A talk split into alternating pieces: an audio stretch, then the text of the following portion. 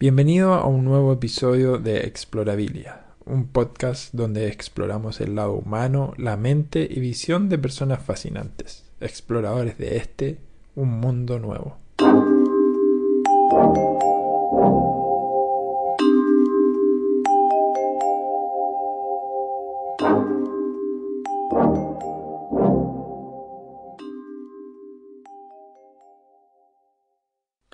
Lo que vas a escuchar ahora es una interesante conversación con Gonzalo Sanzana, cofundador de Aira, un asistente virtual que ayuda a mejorar la experiencia de los recursos humanos y sus colaboradores a través de la inteligencia artificial. Volvemos después de esta mención a nuestro patrocinador.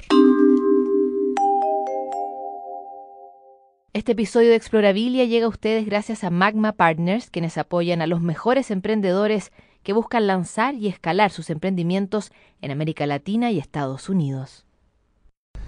Eh, yo soy Gonzalo Sanzana, eh, quizás mi rostro más conocido va en dos ámbitos. Uno es como CEO, gerente general de AIRA, que es una plataforma de, basada en inteligencia artificial que ayuda al colaborador, eh, al, al, empleado por llamarlo así, en todo su viaje desde que parte en una organización hasta que termina.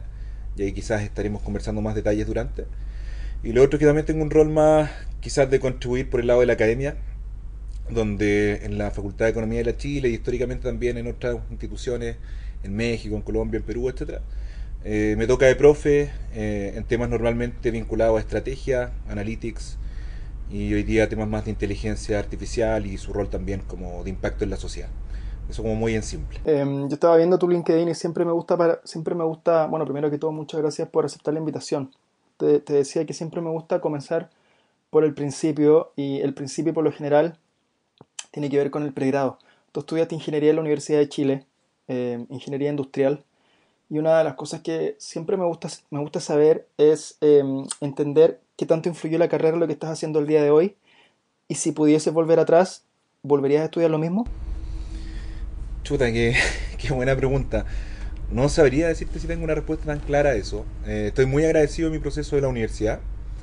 Eh, a ver, eh, para mí Chef fue un salto bien grande. Yo venía de una escuela pública, bien de clase media, tirando para harto esfuerzo. Entonces llegar a Chef fue encontrarme con, con, gente muy distinta a mí.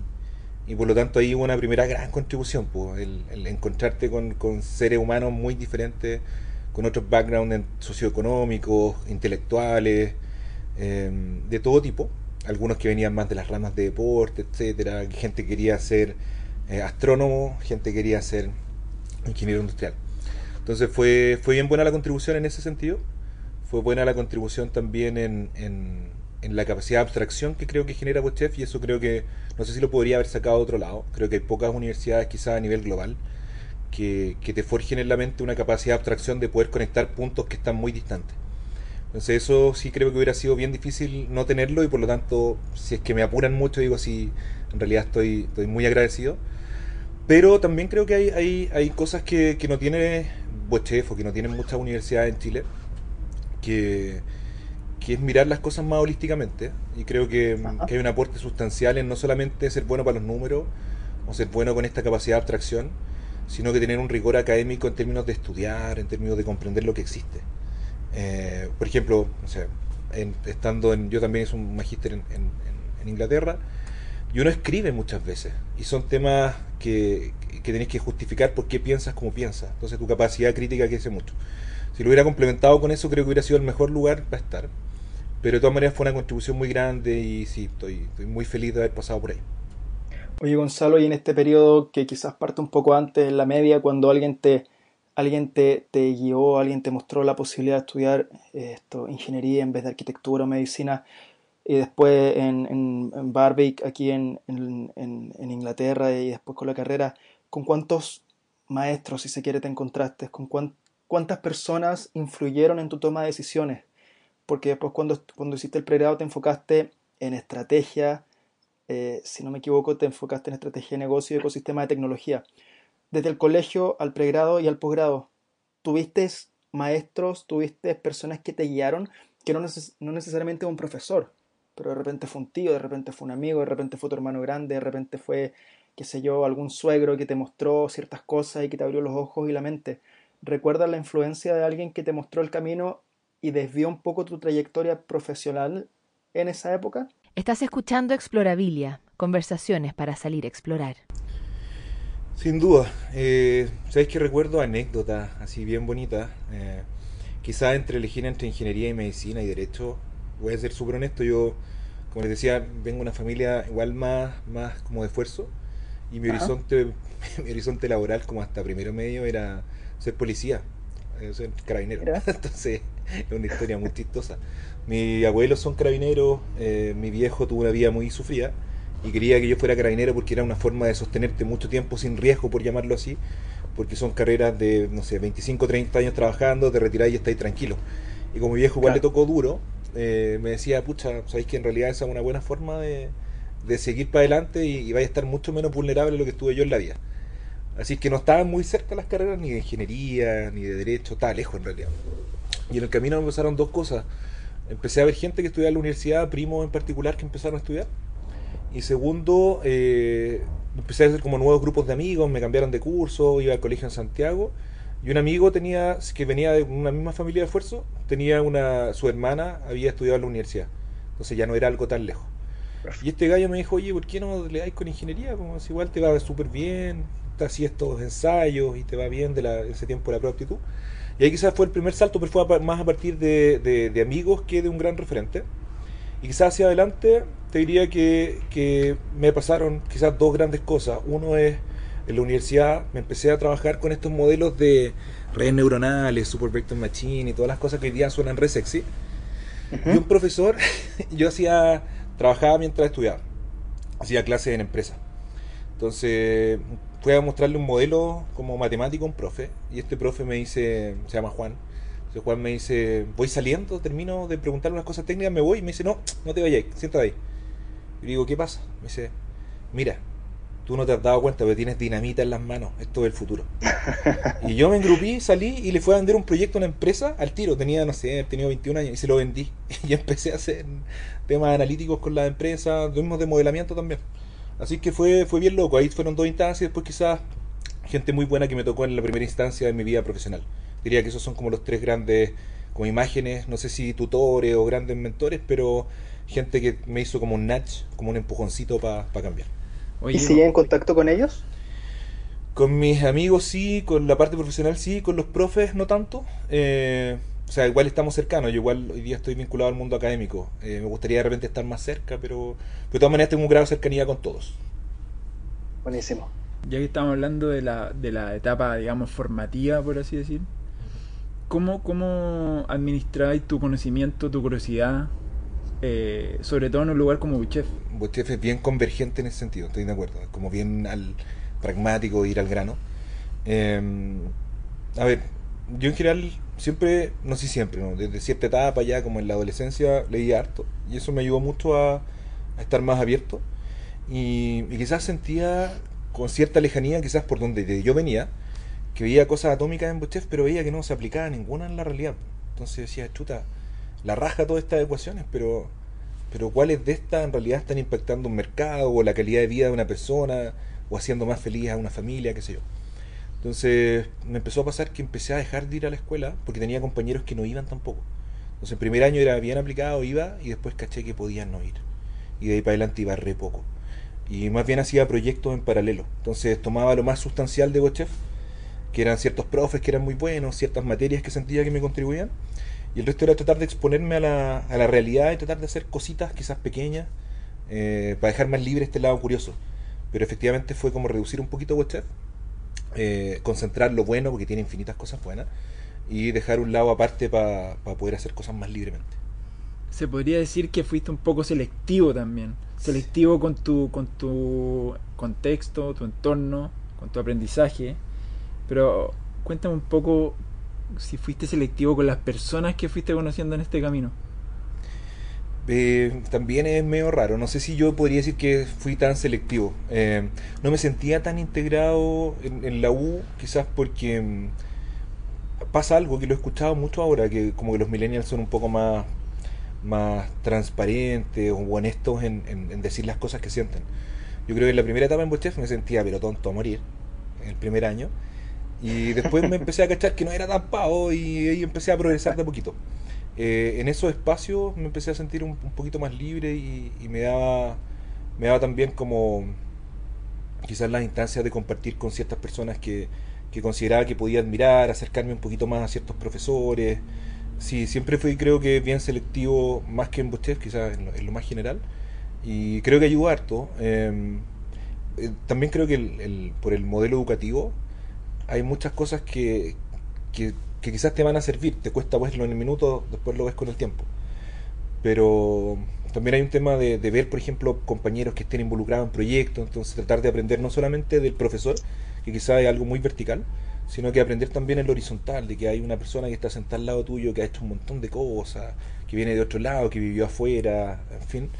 Y, ahí también uno va ganando harto. Yo creo que fue mucho aprendizaje horizontal de mis pares, eh, donde hay muchos amigos que, admiro harto. Entonces creo que ahí estuvo la, la, gran la gran contribución de mirar a los que estaban al lado. ¿Y a ti qué te pasa con el tiempo? ¿O cuánto tiempo te tomó llegar a donde está ahora o fundar Aira? Claro hay hartas vueltas. Lo que pasa es que, a ver, partiendo desde el final y después conectándolo con, con la historia. Aira tiene modelos matemáticos para resolver problemas en particular de recursos humanos. Y esos modelos matemáticos, claro, pues si los conecto hacia atrás venían buena parte de OCHEF, de la escuela de ingeniería, y otros eh, otro eran más de del trabajo. Yo me puse a trabajar cuando salí, mi, mi proyecto de tesis fue en, temas de analytics, modelos eh, predictivos ocupaba gran parte de las tecnologías que se ocupan hoy día. Estaban claramente un poco menos desarrolladas que hoy. Y lo otro es que, mm, que también me puse a trabajar en una empresa de, que hacía modelamiento matemático aplicado a decisiones de negocio. Entonces ahí ponte hacíamos temas como predecir cuándo un camión va a fallar en la minería, que genera millones en pérdida porque no estás sacando mineral, tienes que eh, limpiar esa zona, está detenido todo el tránsito, tienes temas de improductividad, etcétera. Eh, trabajé en temas de pricing en retail, poniéndole los precios a estos 120 mil productos que hay dentro de una tienda. Temas de predecir cuando un cliente va a cerrar una cuenta corriente, cuándo va a comprar un hipotecario, modelos de propensión de compra, de recomendación de canastas de productos como Amazon, que me compro el producto A y me recomienda el B, el C y el D. Entonces ahí ya tenía como un acervo de conocimiento, de modelos, de cachar lo que funciona, lo que no funciona, cuándo es mejor una, una heurística que un algoritmo. Eh, cómo romper un problema en fracciones pequeñas y poder resolverlo. Entonces, todo eso me llevó de alguna manera a decir, mira, este, esta capacidad para resolver problemas es más genérica y por lo tanto se puede aplicar a otros negocios. Y ahí cachamos, entre paréntesis, que recursos humanos era una industria en América Latina entre 2 y 8 billones de dólares, que la calidad de vida de la gente se afecta mucho porque postula una pega y se demora 60 días en encontrarla. Incluso más. Incluso más. Y ahí dijimos, ya, peguémosle a esto porque en realidad es un negocio y genera calidad de vida mucho mejor. Oye, Gonzalo, y en el entre medio, entre que se forma AIRA, que ya vamos a contar qué es AIRA, y eh, haber egresado a la universidad, tú fundaste Capta y estuviste varios años con Penta Analytics, em, donde, donde me imagino empezó a gestarse un poco lo que es AIRA el día de hoy.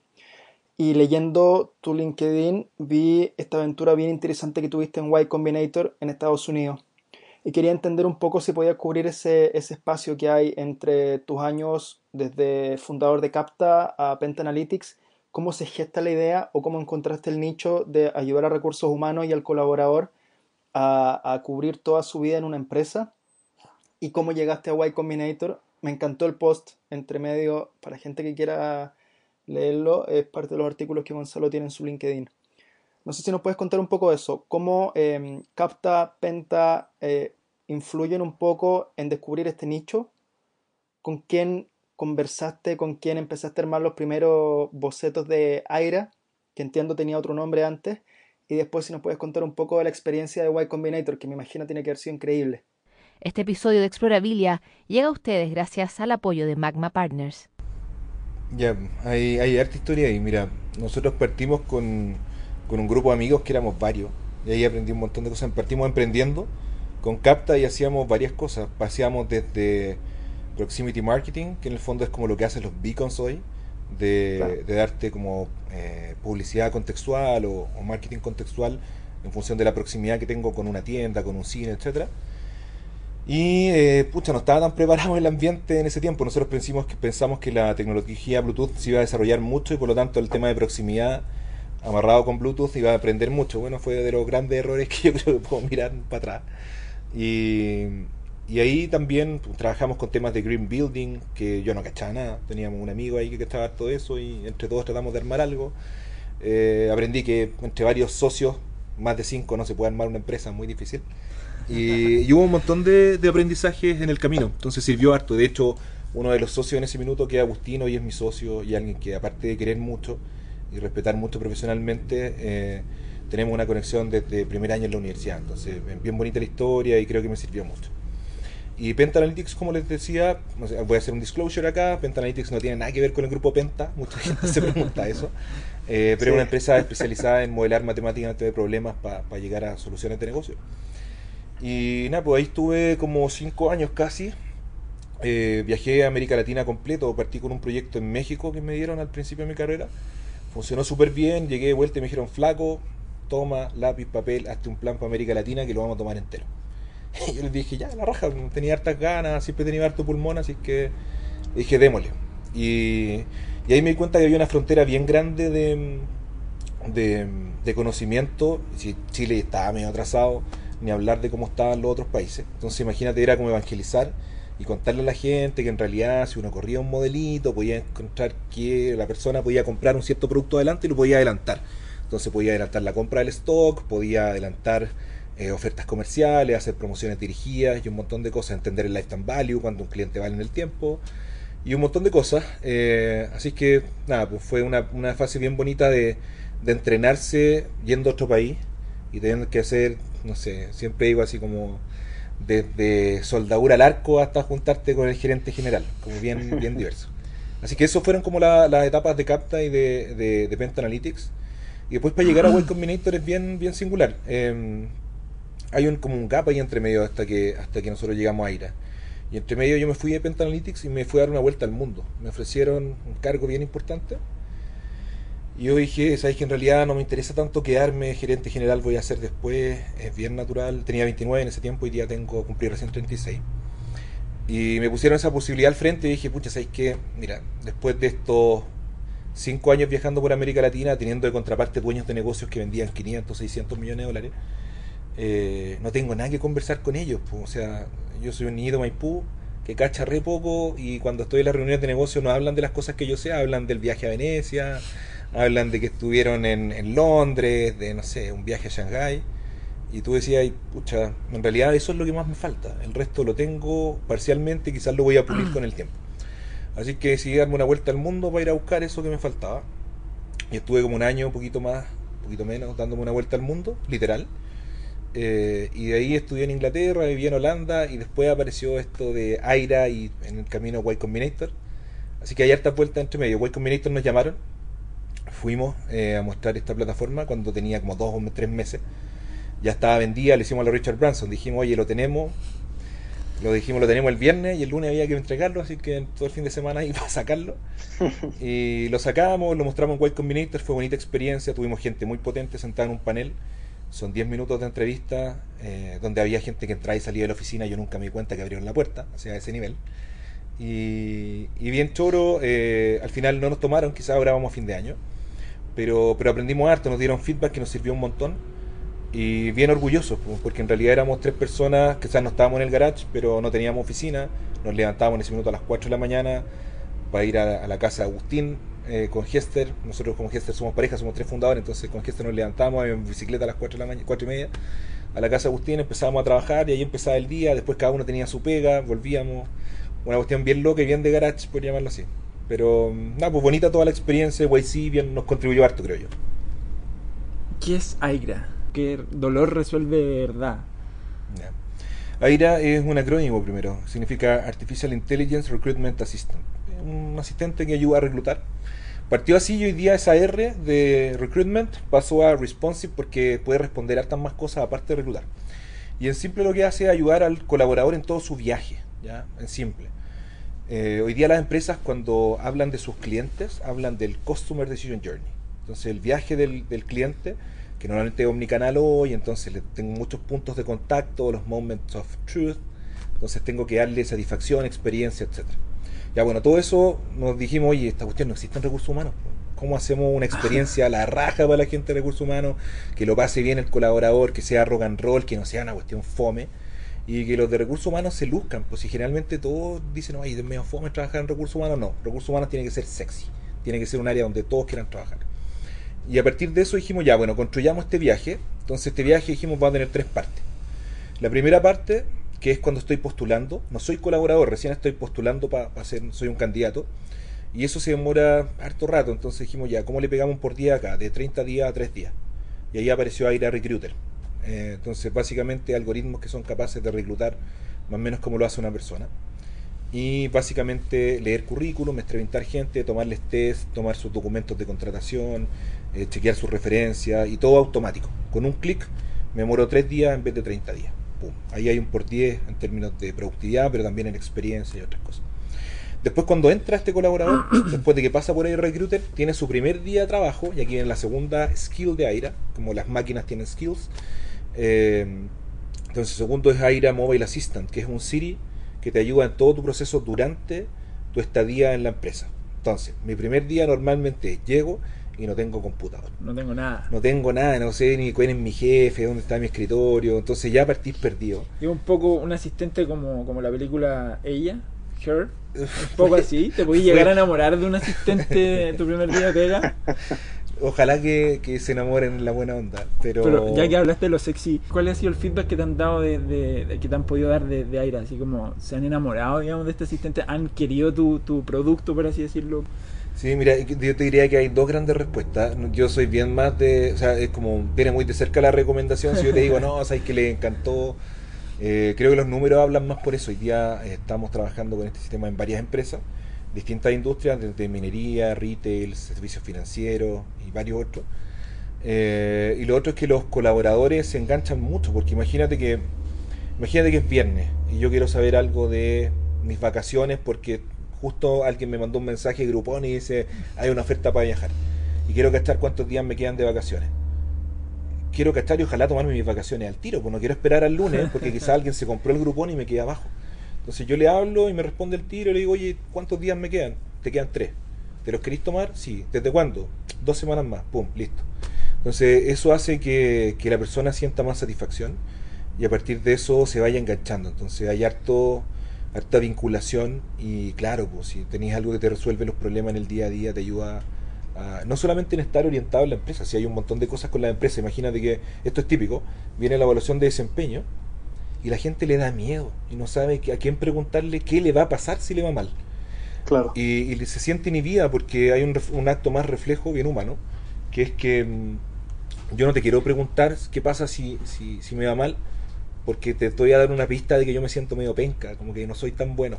Entonces la gente se, se va cohibiendo y, no te dice todo lo que siente. Entonces cuando tiene un robot al frente, nada, le da nomás, pues, dice, oye, ya, ¿y qué pasa si me da mal? Pum, pasa esto.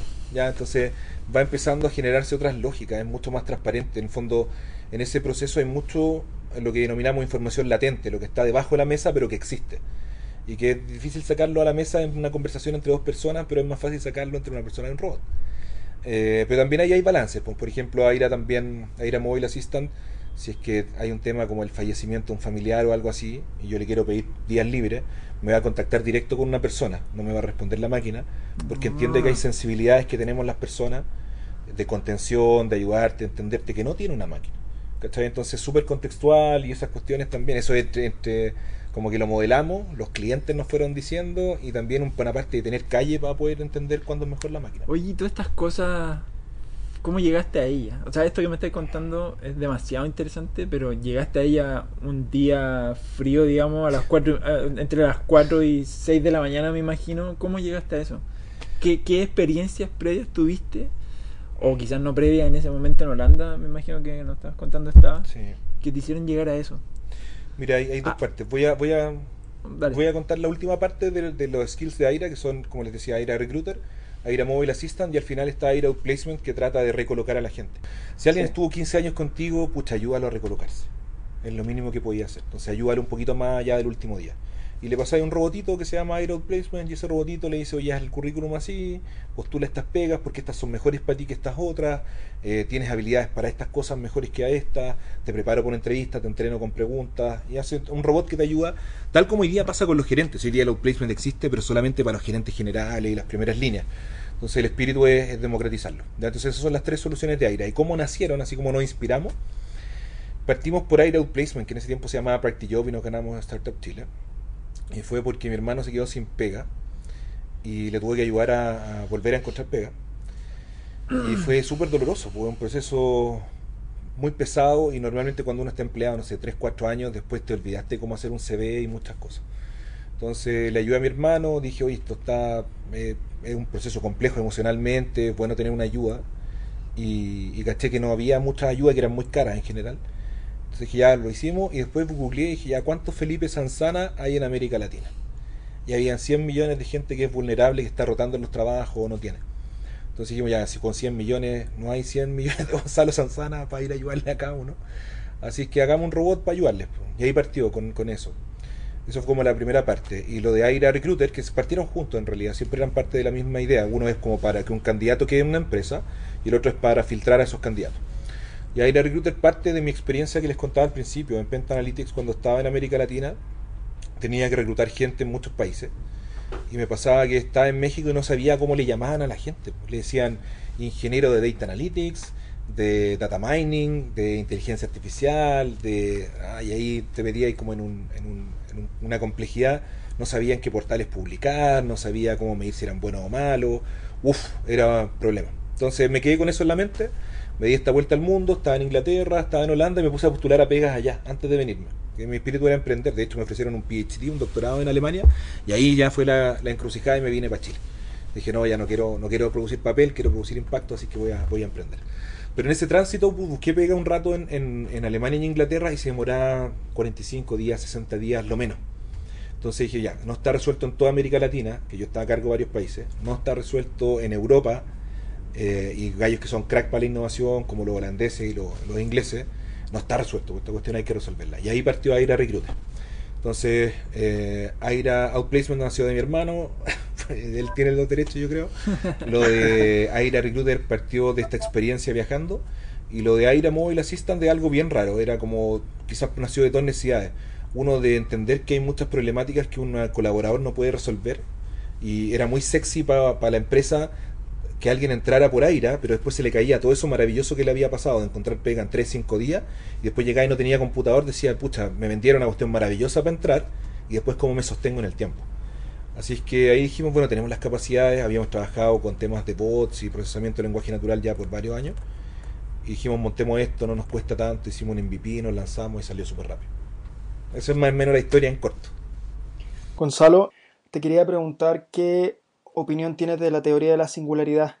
Y, mientras piensa la respuesta, quería, eh, no sé si viste la última presentación de Google donde estaba este Sundar Pichai, el CEO, y hacían este ejercicio donde una, un asistente pedía hora para un corte de pelo. No sé si te acuerdas cuando eh, hicieron un demo. No sé si te acuerdas donde hacen un demo y el asistente de voz de Google llama a una peluquería para pedir una hora en nombre de su cliente que era el dueño del teléfono. Y surgía el debate de la ética, donde si el, si el algoritmo tenía que identificarse como un robot al comienzo de la llamada, porque al final engañaba a la persona. Y volviendo un poco a lo que te preguntaba, ¿qué piensas tú de la teoría de la singularidad? ¿Piensas que en algún momento...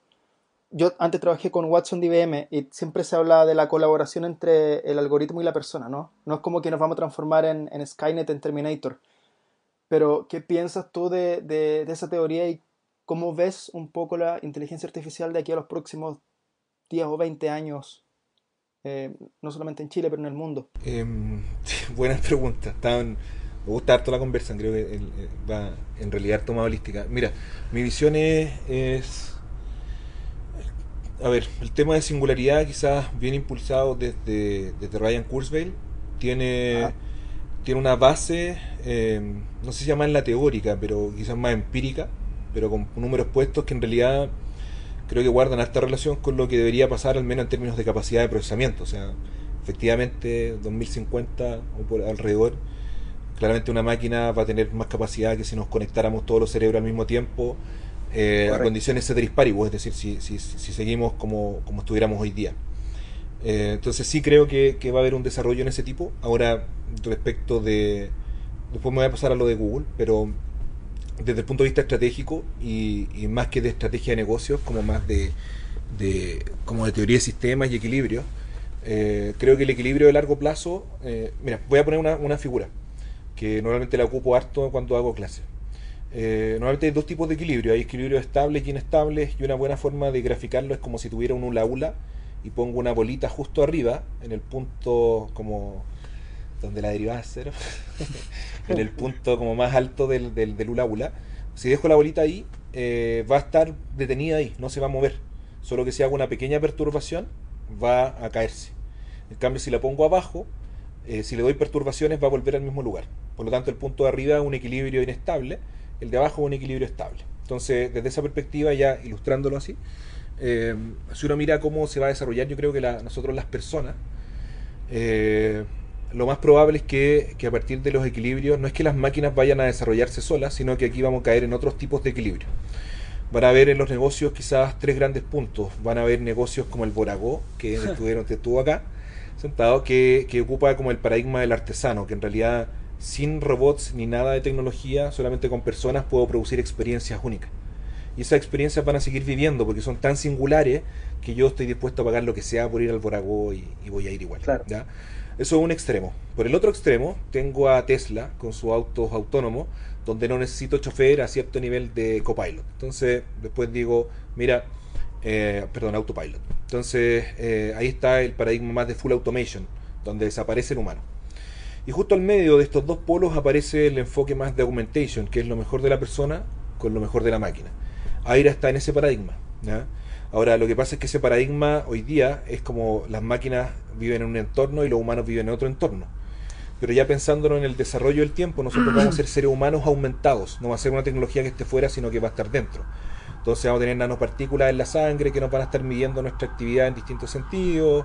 Vamos a tener algunos órganos que van a estar reemplazados y particularmente vamos a tener memoria en la nube y varias otras cosas que, que hoy día existen, pero van a estar hecho, conectados directamente. Que de hecho ya lo tenemos, porque muchas cosas, quizás no órganos, quizás no, no, no es nuestra sangre, pero muchas cosas, muchas responsabilidades, digamos, de nuestras decisiones del día ya están en la nube.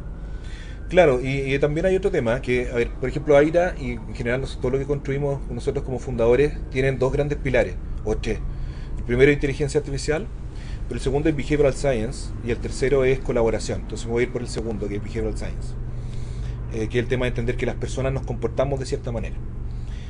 Es muy arrogante pensar que somos tan inteligentes como especie, porque nosotros en realidad andamos en piloto automático el 70% del tiempo, ya que va sobre la teoría de Danny Kahneman, que es un, un, un, psicólogo que se ganó el premio Nobel de, de Economía, eh, padre de la economía del comportamiento, de Behavioral Economics, y después tiene un discípulo eh, muy importante que se acaba de, de, ganar un premio Nobel. Entonces, eh, esta, esta línea de pensamiento, que en realidad es bien empírica, eh, nos dice que andamos en piloto automático y gran parte del tiempo que tenemos sesgos cognitivos. Entonces, nosotros como en realidad nos movemos mucho en torno a esos sesgos. Por lo tanto, ser más inteligente que un ser humano a veces no es tan complejo. La gente tiende a pensar que es muy, muy complejo, pero no es tan complejo. Por eso, máquinas como Aira le pueden ganar, no sé, al 70-80% de las personas que trabajan en ese sector, porque en realidad nosotros operamos, o sea, Aira ya descubrió, por la forma en que la modelamos, el piloto automático de la gente, entonces parte del 70% para arriba. Así que no es tan, tan difícil cuando uno, por construcción, puede hacer un sistema eh, con este nivel de complejidad, pero entendiendo lo que aporta la máquina y la persona. ¿ya? Y esto más de colaboración. Así que creo que, que en ese sentido eh, el punto de singularidad no creo que es una idea loca, creo que una idea cercana. Segundo, creo que, que, a partir de condiciones de base que tenemos como especie con los sesgos cognitivos no es algo tan difícil, ya, que piensa la gente que es muy difícil. Eh, pero lo tercero, hay hartos pasos y aquí la dificultad sigue siendo grande hoy. Y eso es importante. Aquí me conecto con Duplex, que es el, este, este, esta máquina de, de Google que es capaz de conversar y, y ser como un asistente. Dos cosas ahí. El primero es que conociendo cómo funcionan los sistemas de Natural Language Processing hoy, te podría decir con un 99% de arrogancia y un 80% de, de, de, capacidad de acierto, que, que en realidad es, es, es, mucho el Golden Path el que mostraron. ¿ya? Es como cuando Steve Jobs se subía al escenario y cinco minutos antes cachaba que la pantalla estaba en negro y no funcionaba. Bueno, esta cuestión es más o menos así. O sea, es un caso que saben resolver relativamente bien, pero no mostraron los casos que no resuelven bien. Entonces, claro, te mostraron la parte bonita, pero hay una parte de, falso positivo que es grande. Así que ahí hay que mantener un poco las expectativas más controladas. Eh, va a desarrollarse, como les digo, yo creo que claramente en los órdenes de magnitud de largo plazo sí va, eso va a funcionar perfecto, pero hoy día no, no es tan, tan bonito como se mostró ahí para el caso general. Perfecto. Y desde el punto de vista de la ética, yo creo que es mejor transparentar que un robot. Nosotros con Aira, las personas se pueden meter a nuestro sitio web y saben todo lo que hace. Eh, no se lo andamos como diciendo, oye, te va a entrevistar un robot, pero sí saben que está disponible ahí y siempre dice que está hecho por aire y que el proceso es por aire, etcétera Creo que es importante transparentar eso, eh, más que nada por, de, de nuevo por estos secos cognitivos de las personas que pueden sentir, creo que es positivo incluso, por ejemplo, nuestros candidatos se sienten súper bien porque dicen, me está evaluando alguien que no me va a juzgar por el colegio, claro. por qué edad tengo por mi género ni por mi orientación sexual. Entonces, va a armar una terna y yo voy a estar compitiendo en igualdad de condiciones. Eh, entonces depende mucho cómo uno lo enfrente. Yo creo que lo de Google quizás, yo no creo que no fue muy bien manejado, pero manejándolo bien y mostrando los beneficios que tienen estas tecnologías creo que es súper bueno. Perfecto. Oye Gonzalo, vamos cerrando ya. Lamentablemente pienso y siento que para, los tres la conversación ha pasado volando. Espero, ha sido muy interesante. Eh, y quería cerrar con dos pequeñas preguntas que siempre las trato de hacer al final para, englobar un poco esta exploración. Yo te voy a interrumpir un poco. Esta pregunta en este episodio en particular cobra demasiada importancia. Bueno, vamos con la primera que me gustaría saber. Esta es nueva de la aquí también te sorprendo. Quería saber, Gonzalo, cuál es el mejor consejo que te han dado en la vida, eh, ya sea profesional o personal. Si tienes algo que se te venga a la cabeza, em, ¿cuál sería el mejor consejo? Chuta, está difícil. Eh, seguramente es de mi papá o de mi mamá, seguro. Pero no me acuerdo de uno en particular. Eh, te diría así muy honestamente que no creo que los consejos sean tan importantes. Yo creo que los ejemplos son mucho más importantes que los consejos. Eh, y te voy a decir quizás como el ejemplo más importante que, yo veo, que veo así como reflejado en mi vida. Mi viejo trabajaba en Gutiérrez haciendo, no hacía neumático, hacía otra goma en la planta, era como operario de planta. Y pues tenía trabajaba por turno, entonces era, era complicado el tema de estar siempre rotando, a veces ni lo veía en semana. Pero yo sentía sus pies tocando el suelo todos los días a las 7 de la mañana. No a las 6.1, no a las 6.05, no con doble snooze, nada. El viejo estaba ahí siempre. Entonces, cuando mi viejo después me exigía, cuando estaba en el colegio, en la universidad, era difícil decirle que no, si era una máquina. Entonces, ¿cómo, ¿cómo llega ahí un gallo a decirle que en realidad que tuvo muy pocas oportunidades en la vida eh, pero que en realidad cumple la que tiene que cumplir súper bien, decirle no si el gallo es, pero un reloj es lo que le toca. Entonces, creo que vivo más a partir de los ejemplos que, de los consejos, creo que ese fue el mejor ejemplo. Oye, y la última, la que hacía referencia Marcelo, cuando, no sé si ocuparán Aira en Aira, pero cuando a ti te toca contratar, ¿en qué te fijas? O te tocaba contratar. No, en rigor, me aprieto un botón, aprieto un botón y tengo una terna. O sea, las personas que trabajan en aire pasaron por aire, así que es bonito y son, son re buenos candidatos y profesionales, son muy de excepción. Eh, cuando tengo que contratar a alguien, ya cuando tengo mi terna, ahí me pongo más, más, más, más preciso. Mira, eh, quizás dos grandes cosas. La primera es es tratar de, sacar como la estela de humo que hay en innovación, porque casi todos los que llegan a aire me dicen, ay, me encanta la inteligencia artificial, salen en todos lados, bla, bla, bla, eh, a mí me encanta la innovación, entonces lo primero que le digo ya, ¿a quién, a quién admiráis en innovación? O llegan otros que me dicen, oye, me encanta la innovación social. Entonces digo, ya, ¿quién es Ashoka? Y se van a la vez en la primera pregunta. Entonces, la primero es quizás, eh, está lejos igual, pero muy de, pregunta tipo Elon Musk, que es más que como, oye, yo, yo participé en este proyecto, no, ¿qué tú hiciste en ese proyecto? Y no es más que a mí me gusta la innovación, oye, ya, ¿a quién miras en innovación? Y lo mismo en, cuando han hecho proyectos, poder entender eh, las motivaciones, eh, cosas de esa naturaleza. Hoy día, nosotros, sobre todo por el crecimiento que llevamos, que es bien grande, eh, necesitamos gente que, que tenga, o sea, que se crea el cuento, que se lo crea, o sea, con humildad, pero, pero que entienda que esta cuestión no tiene límite y que en Chile podemos hacer cosas potentes. Entonces, ahí en realidad es poder entender más que a partir de, de, lo que me dicen, a partir de las historias que tienen las personas, porque todos tienen historias bien ricas, así que escuchamos harto, es más escuchar que preguntar. Buenísimo. Eh, Gonzalo, muchas gracias. Te agradezco lo personal y en conjunto con Cristian un poco el tiempo. Y como también le dije a, a, a Rodolfo, nosotros aquí eh, buscamos las visiones. Me encanté con tu visión y por eso te doy las gracias. Muy buena onda. Sí, igualmente, al igual que Marcelo, te quiero dar las gracias por, por la, la claridad en la respuesta, eh, por, por la, la, la gentileza que tuviste de compartir historias y anécdotas privadas, profesionales, o sea, del ámbito más personal. Y por último, ¿dónde la gente puede saber más de Aira y cómo la gente puede conectarse contigo en caso de que alguien quisiera postular, en, en caso de que alguien quisiera preguntarte algo? De Aira se meten a www.airavirtual.com, ahí están todas nuestras soluciones. Eh, si, bueno, ahí también nos pueden contactar directamente, hay formularios de contacto, varias cosas. Y en lo personal, si quieren por LinkedIn, si no también gonzalosanzana.com, ahí también tengo una paginita donde, donde tengo más clasificadas las cosas porque hoy día me contactan harto por temas de universidad, de prensa o de otras cosas. Entonces puedo responder más fácil de repente por ahí en vez de un mail que de repente se queda colado en una bandeja más grande.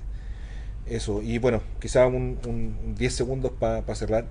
Eh, de mi lado, agradecerles un montón por, uno por la invitación eh, y otro por, por, apoyar más que nada a, que este ecosistema se desarrolle. Yo creo que hay, hartas manos haciendo esfuerzo y de repente se llevan poco reconocimiento algunos. Hace muy poquito armaron el, ecosistema de, innovación y emprendimiento del lado de Corfo y se le olvidaron los medios. no sé si lo olvidaron, quizás no los vieron, no creo que haya habido mala intención, creo que hay gente de lujo en Corfo. Pero creo que contribuyen mucho. Si el tema de visibilidad es, es, es como el, el, sexto poder o el cuarto poder, si uno lo mira quizás desde la política. Así que nada, pues felicitarlos y, y ojalá sigan, sigan esta senda me siento bien contento de estar acá. Rodolfo Guzmán es alguien que, que, admiro harto. Hay harta gente muy chora que está en el programa, así que invitar también a todos los que escuchan a que, a que revisen no solo este, sino que muchos otros, porque están, están haciendo muy buena pega. Mm, muchas gracias. Nos vemos la semana que viene con otro invitado. Eh, la gente que quiera seguir, como decía muy bien Gonzalo, escuchando los capítulos anteriores de Explorabilia puede entrar a www.explorabiliapodcast.com. Si ocupan iPhone, lo pueden escuchar en Apple Podcasts si escuchan, uh, si ocupan Android, pueden ocupar desde uh, Google Podcast, a Wooshka, iHeart, Stitcher, iBox, lo que se les ocurra.